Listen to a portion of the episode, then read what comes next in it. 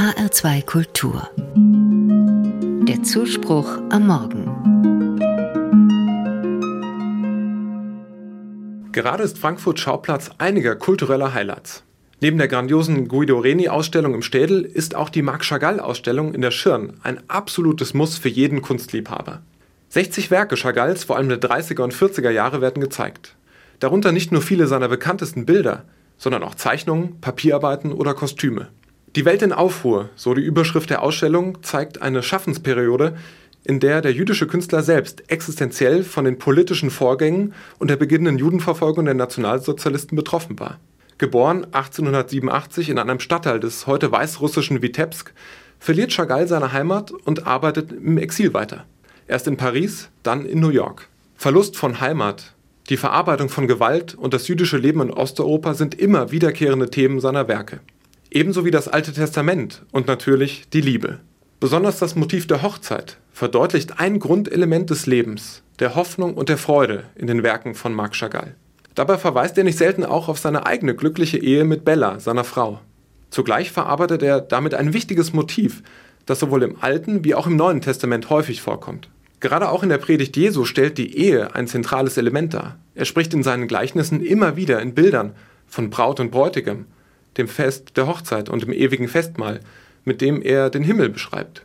Und nicht zuletzt beginnt Jesu öffentliches Wirken auf der Hochzeit von Kanaa. Die Person Jesus selbst und ausgerechnet sein Kreuz sind mir in den ausgestellten Werken Chagalls besonders aufgefallen. Der Jesus Chagalls ist ganz der Gekreuzigte, der die Grundlage jeder christlichen Erlösungshoffnung ist, aber zugleich auch ganz der Jude Jesus. Er trägt die Gebetsriemen an Arm und Kopf, die Tephelin, und zugleich einen Heiligenschein. In ihm, dem ultimativen Gerechten, der unschuldig umgebracht wurde, spiegelt sich auch das Schicksal der Juden in Europa wider. Ihr Leiden wird in den Werken Chagalls auch in seinem Leiden verkörpert.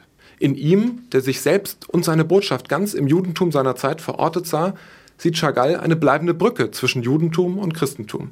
Gerade in der Entstehungszeit dieser Gemälde in den 30er Jahren ist dies eine wichtige und nicht selbstverständliche Sicht auf die Gestalt Jesu.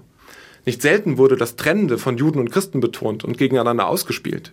Die Brücke durch Jesus von Nazareth, aber auch im Alten Testament hat die Theologie der letzten Jahrzehnte zum Glück an vielen Stellen deutlich herausgearbeitet. Und damit veraltete Bilder und Vorstellungen abgelöst. Johannes Paul II. konnte 1980 die von Martin Buber geprägte Formulierung vom nie aufgekündigten Bund zwischen Gott und Israel bestätigend aufgreifen.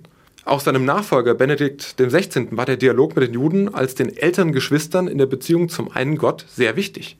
Jesus war Jude und ist Jude geblieben, so der verstorbene emeritierte Papst. Christen glauben, dass mit Jesus Christus das Reich Gottes schon angebrochen und erfüllt ist. Und doch vereint Christen und Juden, dass sie beide zu dieser Erfüllung noch unterwegs sind und das Heil erwarten. Gemeinsam dürfen sie die Hoffnung auf Vollendung betonen. Chagalls Werke erschließen auch vielen Christen die Person Jesu neu und auf ungewohnte Weise. Auch deswegen hat sich für mich die Ausstellung in Frankfurt mehr als gelohnt.